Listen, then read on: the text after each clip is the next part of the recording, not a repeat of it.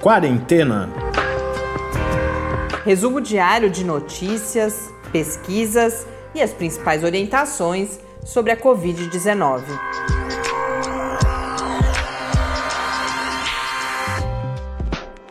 Quarentena, dia 150.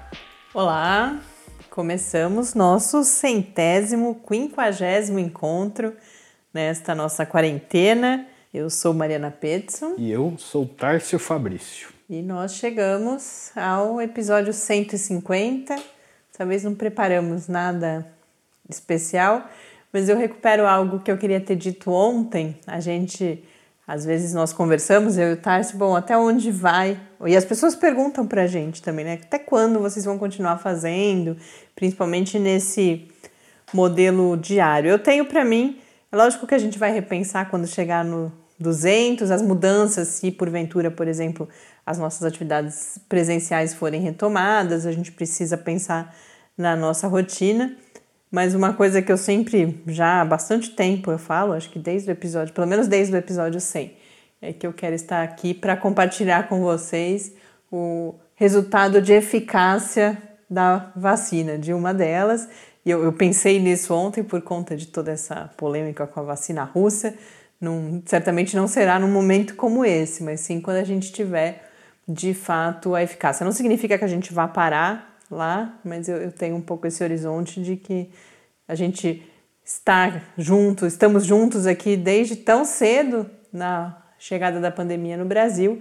Então gostaria muito de, de estar aqui com vocês também no momento em que a gente comece a ter boas notícias, não só a vacina, mas a gente espera que antes disso até uma um tratamento o, eficaz né? e o início da queda da curva, uhum. né? Porque por mais a gente faz tempo que eu não falo disso, mas a Folha de São Paulo tem um mapa é, faz um tempo eu anunciei quando ela começou a fazer isso um mapa por cores de se a curva ainda está subindo, se está estável. A gente percebe que nos últimos dias a gente começa a ter a mudança. O, o norte, nordeste, a gente já tem alguns estados ou estáveis, ou até um ou dois já com a curva decrescente. São Paulo agora mudou para fase estável também, mas infelizmente, como a gente vai ver, é, não, não, isso em termos do país como um todo não significa muita coisa, porque a gente continua em patamares de novos casos e novas mortes que são muito altos e realmente é inadmissível pensar em qualquer controle. Então,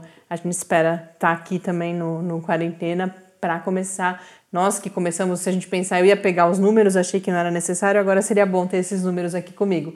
O, a gente começou com certamente números baixíssimos de casos e de mortes aqui no nosso episódio 1 e agora Hoje já estamos em, aproveito para dar os números, 3.164.785 casos aqui no Brasil, 104.201 mortes, um acréscimo de 1.175 nas últimas 24 horas. Então, a gente veio junto nessa curva e esperamos que estejamos juntos também a hora que ela entrar na sua fase decrescente. É claro que a gente percebe tanto o, o esforço que é necessário para nós, mas principalmente que há uma ligeira queda já no número de ouvintes, a gente entende que o interesse por um assunto só vai diminuindo, não é o mesmo interesse do início em que tudo era novidade, o que não significa que não haja informação para divulgar, porque uhum. diariamente a gente continua tendo ainda muitas notícias, principalmente os resultados das pesquisas científicas, mas não só. A oportunidade de, por causa da pandemia, abordar outros temas que são relevantes em qualquer momento. Então, vou dar dois exemplos do dia de hoje. Nós fizemos na manhã desta quarta-feira mais uma live do projeto Quarentena ao Vivo sobre saúde mental e pandemia. E essa live acabou superando todas as minhas expectativas pela possibilidade de contato com a organização das equipes de saúde, tanto na atenção básica quanto em outro, já no, no nível do serviço especializado de saúde mental, no SUS e, e foi uma experiência assim para mim muito rica e também a interação, os profissionais estavam lá interagindo conosco, então tem sido uma oportunidade da gente conhecer quem ou não trabalha ou mesmo não usa tanto o SUS, conhecer melhor a organização desse sistema e todo o seu potencial. É muito comum que a gente fale das fragilidades da concretização, não do SUS enquanto modelo, mais da sua concretização, principalmente por, pela falta de recursos muitas vezes. Mas está sendo uma oportunidade da gente falar do potencial, da potência do SUS para enfrentar não só situações é, excepcionais como essa que a gente está vivendo, mas o dia a dia das necessidades de saúde da população brasileira.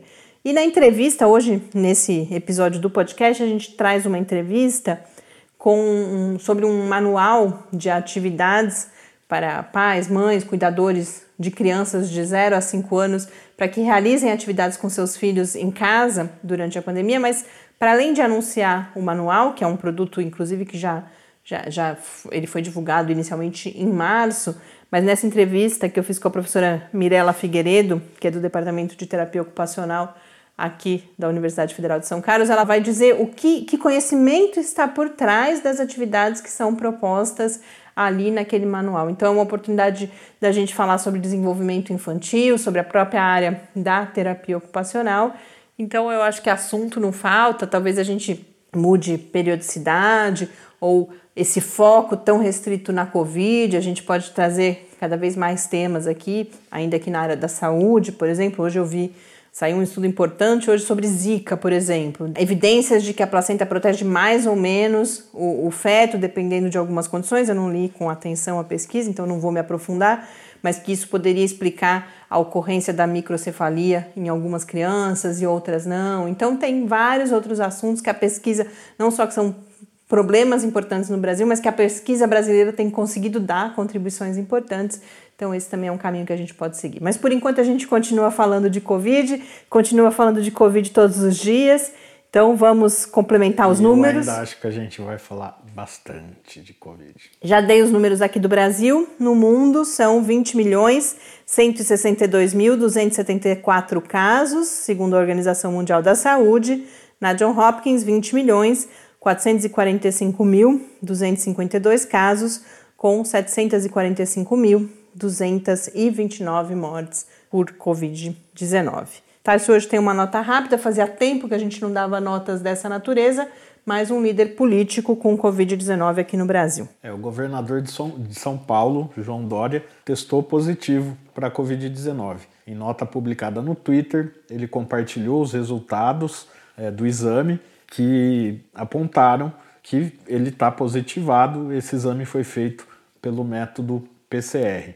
É, é o sexto exame que foi realizado pelo Dória é, desde o início da pandemia e ele é o décimo primeiro governador a testar positivo para a doença. É, ele tem realizado esses testes, ele e vários membros da equipe dele, como acompanhamento, até porque interage com pessoas, mantém algumas atividades presenciais, o que é natural de, desse cargo, né? Não poderia ser diferente. E dessa vez deu positivo, então não foi o caso dele sentir os sintomas e fazer o teste, mas sim esse acompanhamento. Eu, como quando o Tarso me... E ele, inclu... mas dessa vez ele, ele, ele falou, que ele revelou que ele sentiu alguns sintomas. Ah, é? A notícia Tanto que eu vi é falava que, hoje, que ele estava sintomático. Hoje pela manhã ele já não participou da coletiva e ainda não tinha o resultado do exame. E ele está sendo acompanhado pelo Davi Wip. Fazia tempo que a gente não falava do Davi Wip, então ele que está acompanhando o Dória.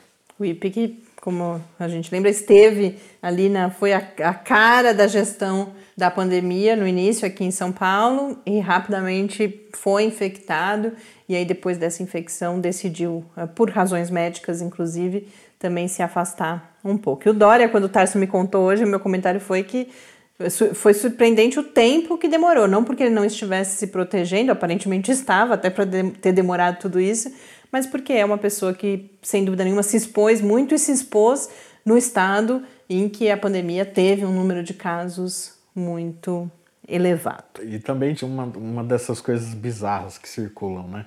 De fake news falando que ele tinha tomado uma das vacinas que estão em teste, né? mas também isso é, já foi descartado, não tem nada a ver. São essas conversas que é, rolam pelas redes e que a gente faz questão de falar que elas estão acontecendo para que você também se vacine contra essas informações falsas. Bom, hoje vamos falar um pouco mais de anticorpos monoclonais. Eu sinto uma tendência aí de que cresça a atenção. Eu tenho visto cada vez mais notícias e separei alguns textos aqui. Um deles, particularmente da Nature, nos ajuda a entender melhor do que se trata.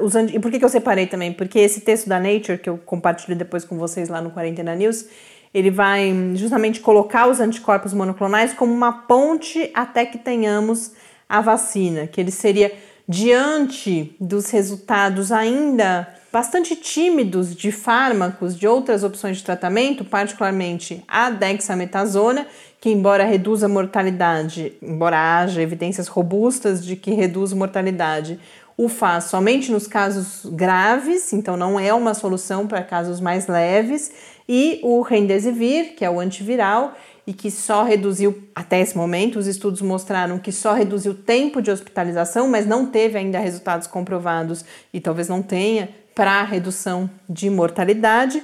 O que a Nature coloca é que há uma aposta grande no uso dos anticorpos monoclonais como forma de tratamento até que a vacina apareça como uma forma também de reduzir o impacto uh, da Covid-19, em termos principalmente de mortalidade das pessoas uh, infectadas. Agora, o que esse texto da Nature vai dizer também, e o, e o principal, a linha mestra dele é essa, é que, embora haja todo esse potencial, no título já aparece a pergunta, mas o mundo vai se beneficiar? E por que, que essa pergunta surge? Porque a produção dos anticorpos uh, monoclonais ela é complexa e é cara, principalmente. Então há toda uma discussão que os países de renda baixa ou média, se nada for feito, muito provavelmente terão dificuldades de acesso a essa tecnologia. Então, o que esse texto coloca é que é, são necessárias regulamentações internacionais, discussões sobre modelo de negócios e até mesmo a busca de avanços tecnológicos que permitam, por exemplo, uma produção barateada, mas além disso, que acordos sejam feitos para que esse acesso seja garantido. E o, o que são os anticorpos monoclonais? Diferentemente da vacina, em vez de se esperar que o corpo produza, se provocar uma produção de anticorpos e esperar que o corpo produza esses anticorpos, no caso dos anticorpos monoclonais, eles são produzidos artificialmente, né, ou, ou, em laboratório de certa forma, quando a gente vai para escalas maiores, nos chamados bioreatores. Então, o que, que se faz? Se identifica nas pessoas que se recuperaram ou que estão em recuperação anticorpos, e dentre esses anticorpos, aqueles melhores de certa forma, aqueles com capacidade de neutralizar o vírus, de impedir a sua replicação, e aí se parte justamente para essa produção em laboratório, uma quantidade grande, né, de, de, de, uma produção em escala desses anticorpos que são então nas linhas mais comuns, depois a gente vê que não necessariamente é assim, injetados no paciente. Agora, qual é a diferença da vacina? Isso vai ajudar, por exemplo, a pessoa já infectada a lutar contra a doença, a ter sintomas mais leves, a não ter um agravamento. Mas a duração de, dessa resposta imune ou dessa ajuda à nossa própria resposta imune, ela é limitada. Então não é como a vacina que vai gerar uma resposta, a gente espera, né, que gere uma, que previna inclusive a infecção e que previna essa infecção por um tempo mais ou menos longo, mas que não é tão curto quanto no caso do uso dos anticorpos monoclonais. A gente tem já alguns, uh, já são 70 uh, eh, diferentes substâncias que já foram, moléculas que já foram produzidas, várias delas já em estudo clínico, inclusive nessa notícia, um deles, por exemplo, fala em resultados já para o final de setembro. E ainda em relação aos anticorpos monoclonais, uma coisa que eu entendi melhor hoje, em dois textos diferentes que a gente compartilha no Quarentena News também, é a, a participação, e aí não nos monoclonais, porque esses monoclonais, eles, o processo de produção é esse que eu disse: você identifica nos seres humanos e aí vai lá e produz é, artificialmente algo que é correspondente a essa ao anticorpo encontrado no corpo humano. Mas tem o que eles estão chamando de nanocorpos, que aí envolve a utilização de camelídeos. Quem, que animais estão nesse grupo? Os camelos, obviamente, as alpacas e as lhamas. E aí hoje eu encontrei dois textos. A gente já tinha falado das lhamas, lhamas aqui uma é, vez. Algumas vezes. E aí hoje eu encontrei dois textos que vão explicar um pouco. Coincidentemente, os dois falam sobre isso, mas um é um estudo com alpacas, o outro com lhamas. O que são esses nanocorpos? Nós produzimos apenas um tipo em termos de estrutura, tá? Porque a gente já falou várias vezes, tem vários tipos de anticorpos tal, mas em termos de, de estrutura, de tamanho, a gente tem só um tipo. E os camelídeos têm dois tipos. E um, esse segundo tipo é justamente o que eles estão chamando de nanocorpos, que tem esse nano. Por que, que esse nano está aí? Porque a, uma das características principais é que são é, moléculas muito pequenas e esse tamanho reduzido favorece, porque como que funcionam os anticorpos? Eu vou usar sempre aqui o exemplo que o Tarso trouxe recentemente, que eu acho que ajudou bastante, da chave fechadura. Então, em vez do anticorpo se acoplar, o anticorpo não, o vírus, se acoplar na nossa célula. célula, o anticorpo vai lá e bloqueia essa possibilidade de encaixe.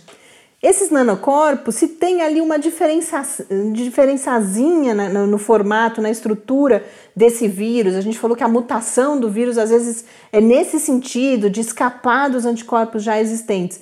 Esses pedacinhos menores vão, pensa mesmo assim, um, um, um formato, uma, uma linha bastante irregular. E esses nanocorpos eles conseguem se encaixar nessa, nessas formas ali. Vou falar em formas geométricas, não é exatamente isso, mas há uma uma analogia uh, possível. Então, há, portanto, uma expectativa bastante grande para algumas doenças, inclusive outras doenças, já há testes clínicos com resultados positivos e há esses estudos. Então, um desses textos que eu mencionei é um estudo que está sendo realizado com alpacas na Austrália. Uma questão interessante é que nesse texto da Austrália eles falam do, de uma parceria com o laboratório deles lá de luz síncrotron Lembrando que a gente tem aqui também em Campinas o LNLS, começando a funcionar também os Sirius. Por que, que um equipamento desse é importante? Porque justamente por esse tamanho reduzido, para se estudar esses nanocorpos, é, é preciso essa infraestrutura, esses equipamentos aí na fronteira. E o outro texto que eu separei está falando de um estudo sendo realizado, e esse me parece que está mais avançado, na Universidade da Califórnia, com uh, e já tem resultados in vitro de ação desses anticorpos monoclonais de inibição do SARS-CoV-2. E como eu disse, a gente tem, mas não com esses, daí com os outros a gente tem, com os anticorpos monoclonais humanos, a gente tem estudos clínicos.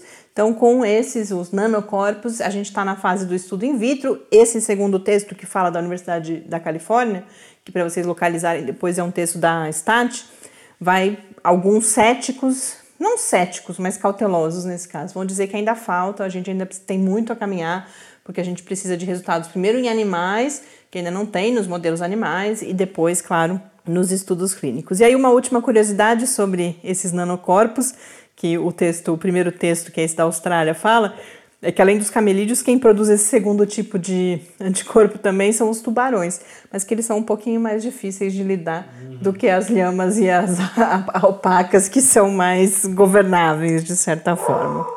Bom, vamos agora então, finalmente, para a nossa entrevista.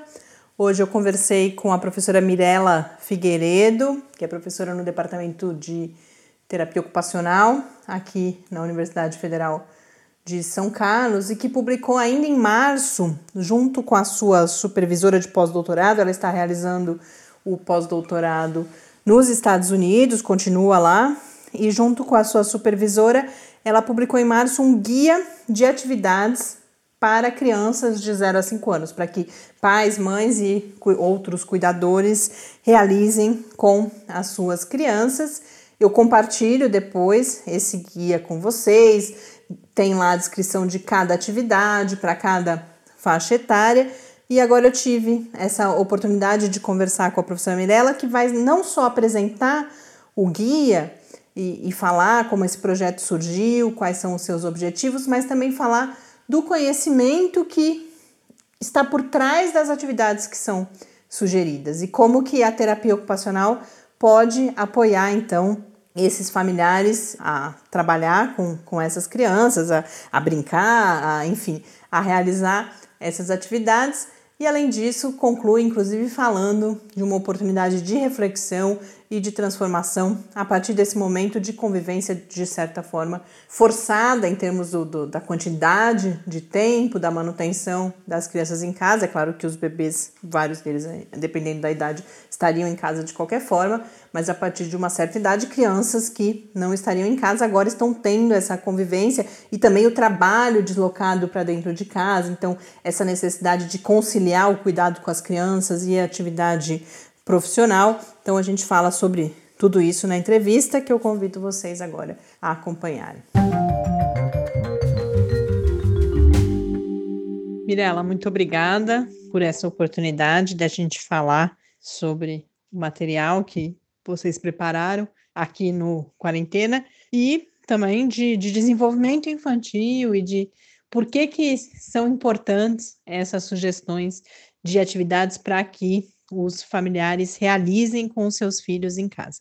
Então, para a gente entender o contexto em que esse material foi produzido, eu queria que você contasse essa história e falasse dos objetivos desse material, porque pelo que eu entendi, você estava realizando o seu pós-doutorado, imagino uma pesquisa não diretamente relacionada a essa questão das atividades com as crianças, certamente não com as atividades das crianças nesse período de permanência em casa com seus familiares, e aí de alguma forma identificaram a necessidade de produção ou um espaço para que essas recomendações pudessem ser feitas, um, e uma necessidade também dos familiares de apoio nesse sentido. Então, como que surgiu essa ideia e quais são os principais objetivos do material? Olá, meu nome é Mirela Figueiredo, sou professora do Departamento de Terapia Ocupacional da UFSCar. Eu estou nos Estados Unidos realizando meu pós-doutorado desde outubro do ano passado, sendo que o meu projeto aqui é sobre um tipo específico de intervenção da terapia ocupacional com crianças com desenvolvimento atípico, ou seja, com alguma deficiência, atraso ou transtorno no desenvolvimento.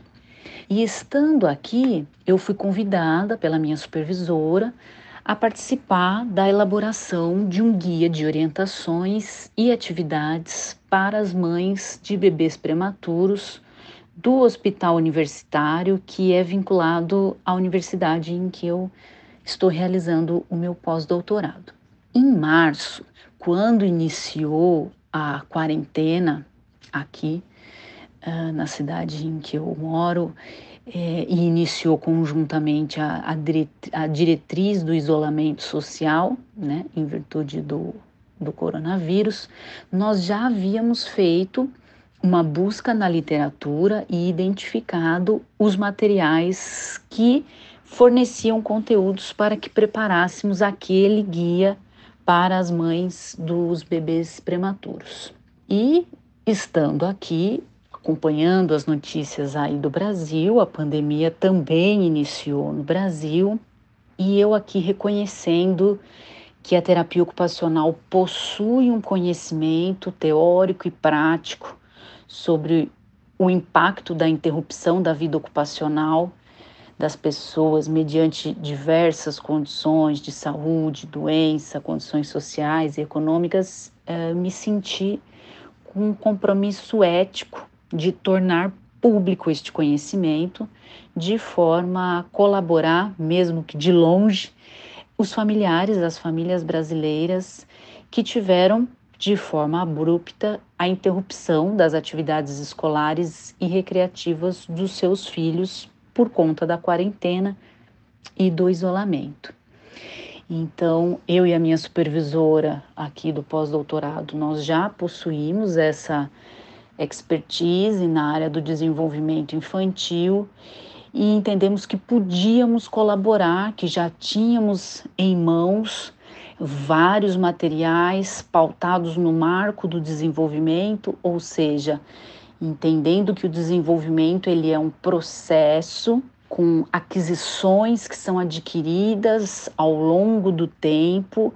Essas aquisições elas são adquiridas por conta de uma capacidade biológica do bebê e da criança, mas também por influência do estímulo que o ambiente fornece para esse bebê e para essa criança.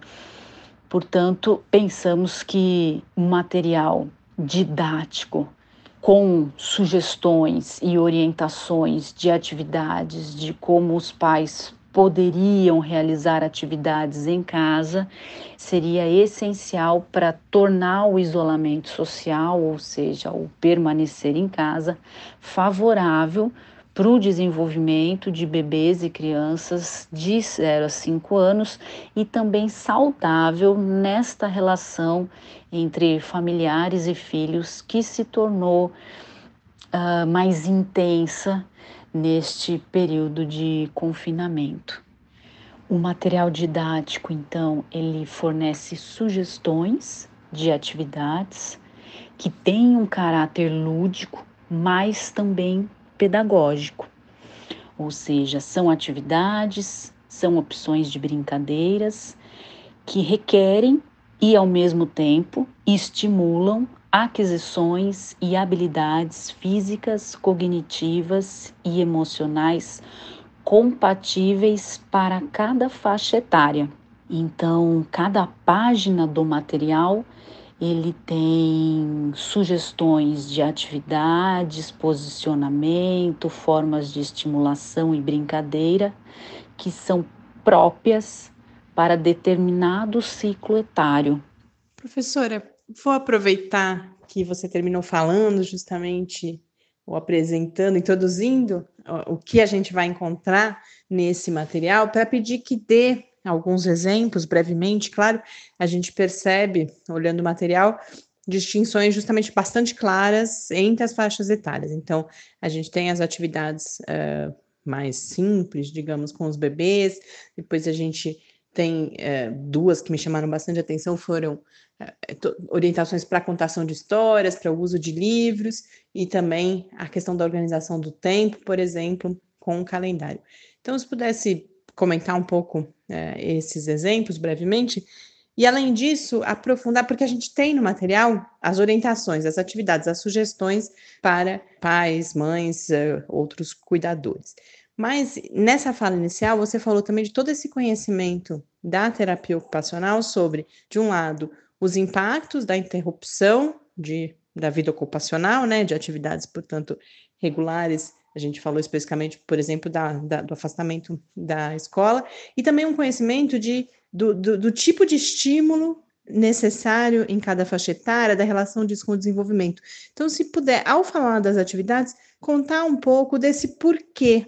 Claro que a gente não vai poder falar, bom, cada atividade, por que está desenvolvendo, que aspecto está sendo desenvolvido, mas por que, que é importante, inclusive, dar esse apoio às famílias com atividades estruturadas, falando um pouco que tipo de atividade é mais apropriada para cada faixa etária. Que apoio é esse que as famílias necessitavam, portanto? Porque a gente pode pensar, bom, mas as famílias não, não poderiam já automaticamente saber que atividades realizar, que, que situação nova é essa e que conhecimento é esse que leva a essas atividades específicas e como que isso pode ajudar tanto o desenvolvimento dessas crianças, como, como você coloca também essa relação saudável entre adultos e crianças durante esse período excepcional em que estamos vivendo. Enfim, resumindo uma pergunta longa, é, gostaria que desse exemplos dessas atividades, mas junto com, com esses exemplos, o porquê também. Como que, é, que, que esse conhecimento nos ajuda a definir que atividades são essas e por que, que elas são importantes? O material consiste no no exercício de transmissão de alguns conhecimentos científicos para uma linguagem acessível para um público-alvo específico, no caso do material, mães, pais e, e, demais familiares de crianças, na verdade de bebês de zero até as crianças de cinco anos. Portanto, por trás de todas as sugestões e atividades, existe o referencial teórico interacionista do desenvolvimento, existe a abordagem centrada na família e existe o referencial de que as ocupações elas são essenciais para o desenvolvimento do ser humano. A forma como fazemos estrutura as nossas vidas e possibilita sermos, estarmos, nos tornarmos no mundo. Bom, então com isso o manual segue a consideração de que o desenvolvimento infantil ele é um processo que ocorre de forma gradual e com sucessivas aquisições ao longo do tempo.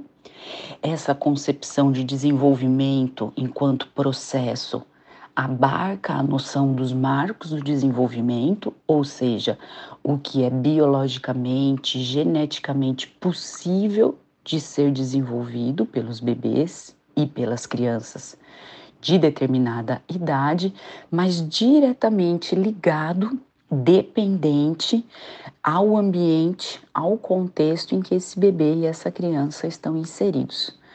Portanto, o desenvolvimento infantil ele é resultante dessa interação entre os componentes do bebê e da criança e os componentes características do ambiente em que ela vive.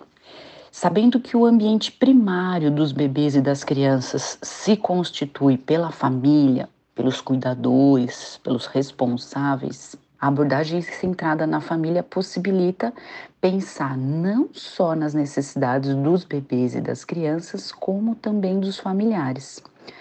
Neste momento pandêmico que estamos vivendo, tanto o desenvolvimento infantil está sendo afetado, como o funcionamento das famílias que está passando pela interrupção ocupacional conjuntamente com os seus filhos. Então, muitos pais deixaram de trabalhar ou estão trabalhando de casa, os filhos deixaram de ir à creche, à escola, aos parques, de visitar os amigos, e as famílias estão precisando manejar tanto a própria interrupção ocupacional como a dos filhos.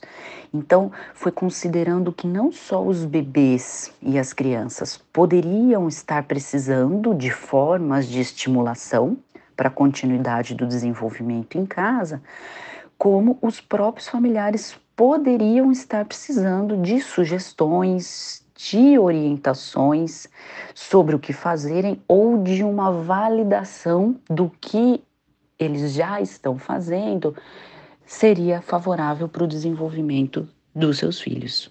Nesta lógica, o material ele é estruturado sugerindo atividades ou orientações que são potencialmente estimuladoras do desenvolvimento, considerando que cada ciclo etário, portanto, possui essas condições, esses componentes biologicamente, geneticamente possíveis de ser desenvolvidos.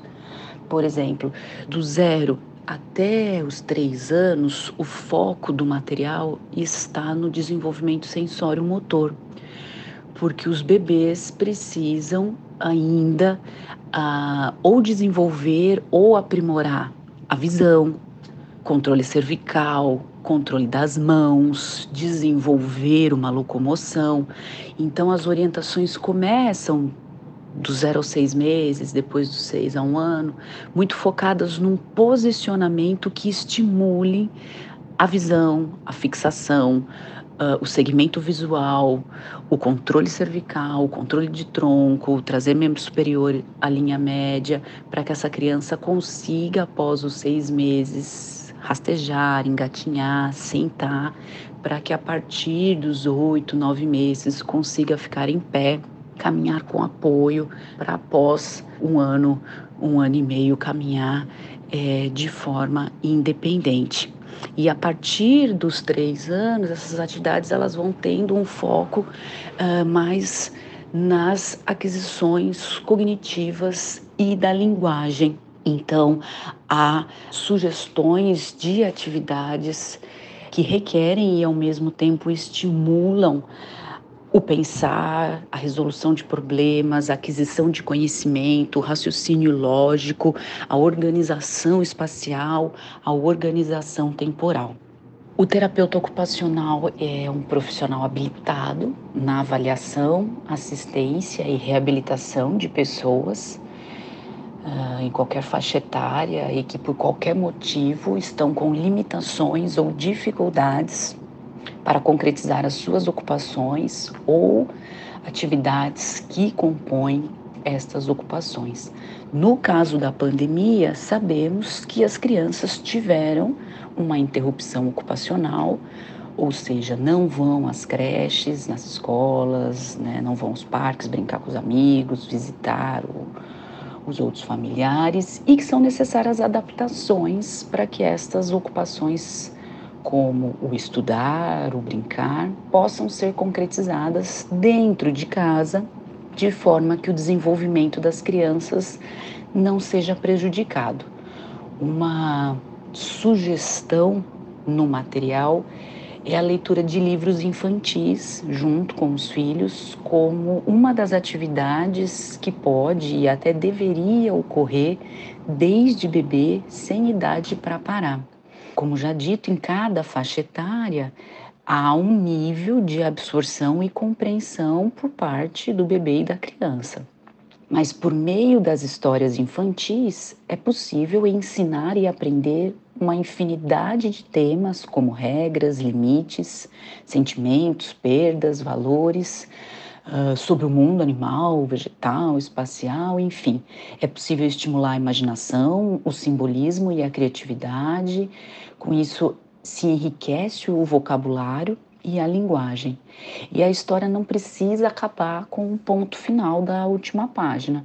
Né? Os familiares podem dar continuidade à história por meio da realização de atividades sobre o tema abordado na história. E isso pode se materializar recriando a história, desenhando, pintando, recortando, colando, fazendo uma encenação, mímica, dança. Com isso, o desenvolvimento, tanto cognitivo como físico e emocional das crianças é estimulado. A criança continua aprendendo e se desenvolvendo e a relação da entre a criança e os familiares pode ser fortalecida. Indicamos para as crianças entre 4 e 5 anos a confecção de um calendário que atua como um, recurso positivo para orientar temporalmente as crianças. E aí é claro que crianças acima de 4 anos têm maior independência para construir esse calendário e uma maior compreensão temporal. As crianças menores vão precisar da ajuda dos pais ou até mesmo dos irmãos, mas é um excelente recurso para a organização da rotina, para a manutenção de uma rotina com atividades uh, significativas e positivas para o desenvolvimento das crianças, já que o permanecer em casa não é para ser de privação e inércia. E por meio do calendário, os pais também conseguem explicar para a criança que os próprios pais têm a sua vida ocupacional e que em determinados momentos eles precisam cuidar da própria vida ocupacional. Muitos estão, como eu disse, trabalhando em casa. Os pais estão tendo que se dividir enquanto um cuida do filho, o outro faz o home office e o calendário pode auxiliar a criança a compreender qual pai estará disponível ou indisponível naquele momento.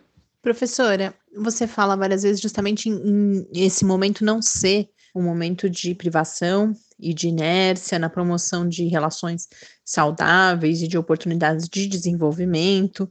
Em alguns dos materiais que eu tive conto para a preparação dessa entrevista, você falava, inclusive, em uma oportunidade de autoanálise e de transformação. Então, para a gente concluir, eu queria que complementasse falando um pouco sobre isso. Como que você vê esse momento dessa interação, de certa forma, que foi imposta, mas que pode ser transformada a partir desses objetivos que o material coloca, inclusive num momento de desenvolvimento, num momento de interação entre crianças e adultos, e o que está por trás dessa ideia de que é possível, então, que olhemos para essas práticas nessa perspectiva de autoanálise e que promovamos transformações dessas relações. O material didático, ele vem então com a intenção de ser um, um recurso para suprir uma das demandas que as pessoas possam, né, no caso familiares, possam estar vivenciando por conta do Covid. Mas é importante a gente reafirmar que o Covid, ele, de forma repentina, forçou todas as pessoas que compartilhavam da experiência de privilégio de social de classe, de nível educacional, profissional, de gêneros e de status de capaz, forçou todas essas pessoas a passarem a viver sob a privação de oportunidades ocupacionais. Essa privação, ela já é vivenciada por pessoas uh, seja com alguma deficiência ou que vivem à margem pela condição de pobreza, por racismo, pelo legado do colonialismo.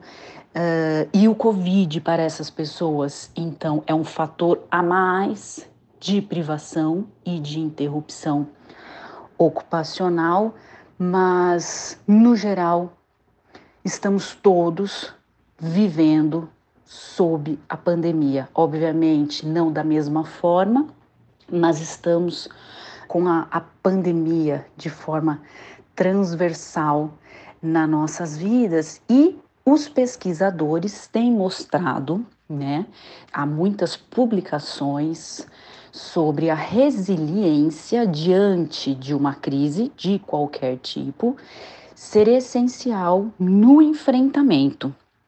E o estilo de enfrentamento também vai uh, ser um fator de proteção e superação da crise ou um fator de risco e dificultador uh, do enfrentamento da crise. O estilo de enfrentamento que é focado no que é preciso fazer, ser feito diante de um problema, ele está associado a níveis mais baixos de ansiedade, de problemas de saúde ou de cronificação de um problema instalado. Uh, quando a gente pensa então em desenvolvimento infantil, em bebês e crianças que iam para as creches, que iam para as escolas e lá recebiam um estímulo para o desenvolvimento motor, sensorial, cognitivo, processo de alfabetização e tem uma interrupção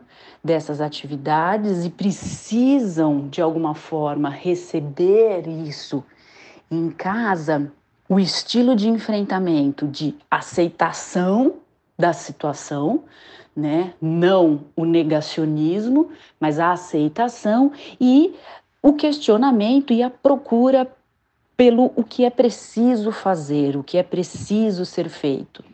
E inúmeros profissionais de todas as áreas da saúde, assim como eu, mas também da educação, das artes visuais, da cultura, do entretenimento, está todo mundo muito mobilizado e tentando produzir esses recursos para atender às diferentes demandas.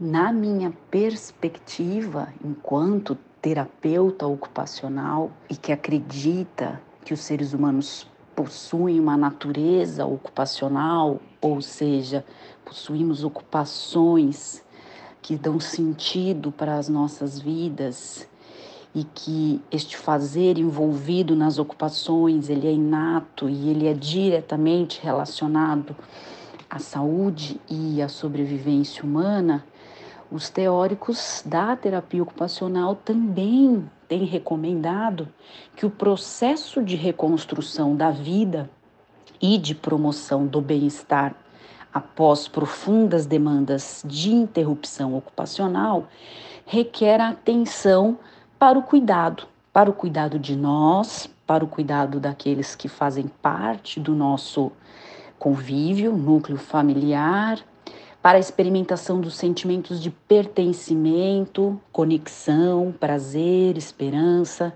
da sensação de coerência, continuidade, propósito e significado, para o envolvimento em papéis e ocupações significativas e valorizadas por cada um.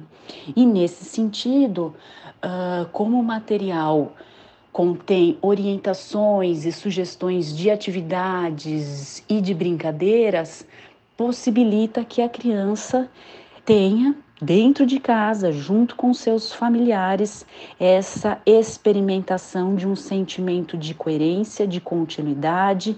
As atividades podem dar propósito e sentido para aquele momento e que, obviamente, vai refletir no, no, para o viver neste momento pandêmico e ela vai estar envolvida no seu papel ocupacional de criança, de brincante, de aprendiz. Os pais que tiverem a oportunidade, então, de vivenciar esse momento, também poderão experimentar sentimentos de pertencimento, de conexão, né, com, com os filhos, com o seu papel de pai, de mãe, de cuidador. É, esse momento de prazer pode renovar a esperança e pode auxiliar neste cuidado de nós e dos outros que é essencial para esse momento pandêmico e que está requerendo reconstrução da nossa forma de viver, da nossa forma de ser. A pandemia ela coloca para nós uma questão que é quem somos para além do que temos, né? Porque grande parte das coisas que nós temos materiais nós não podemos utilizar, né, porque estamos todos confinados em nossas casas e eh, alguns recursos materiais perdem o sentido. Alguns recursos ma materiais nos possibilitam dar sentido e nos conectar, mas a grande questão também que paira é quem somos neste momento para além do que temos. Mirela, muito obrigada pela participação e parabéns pelo trabalho.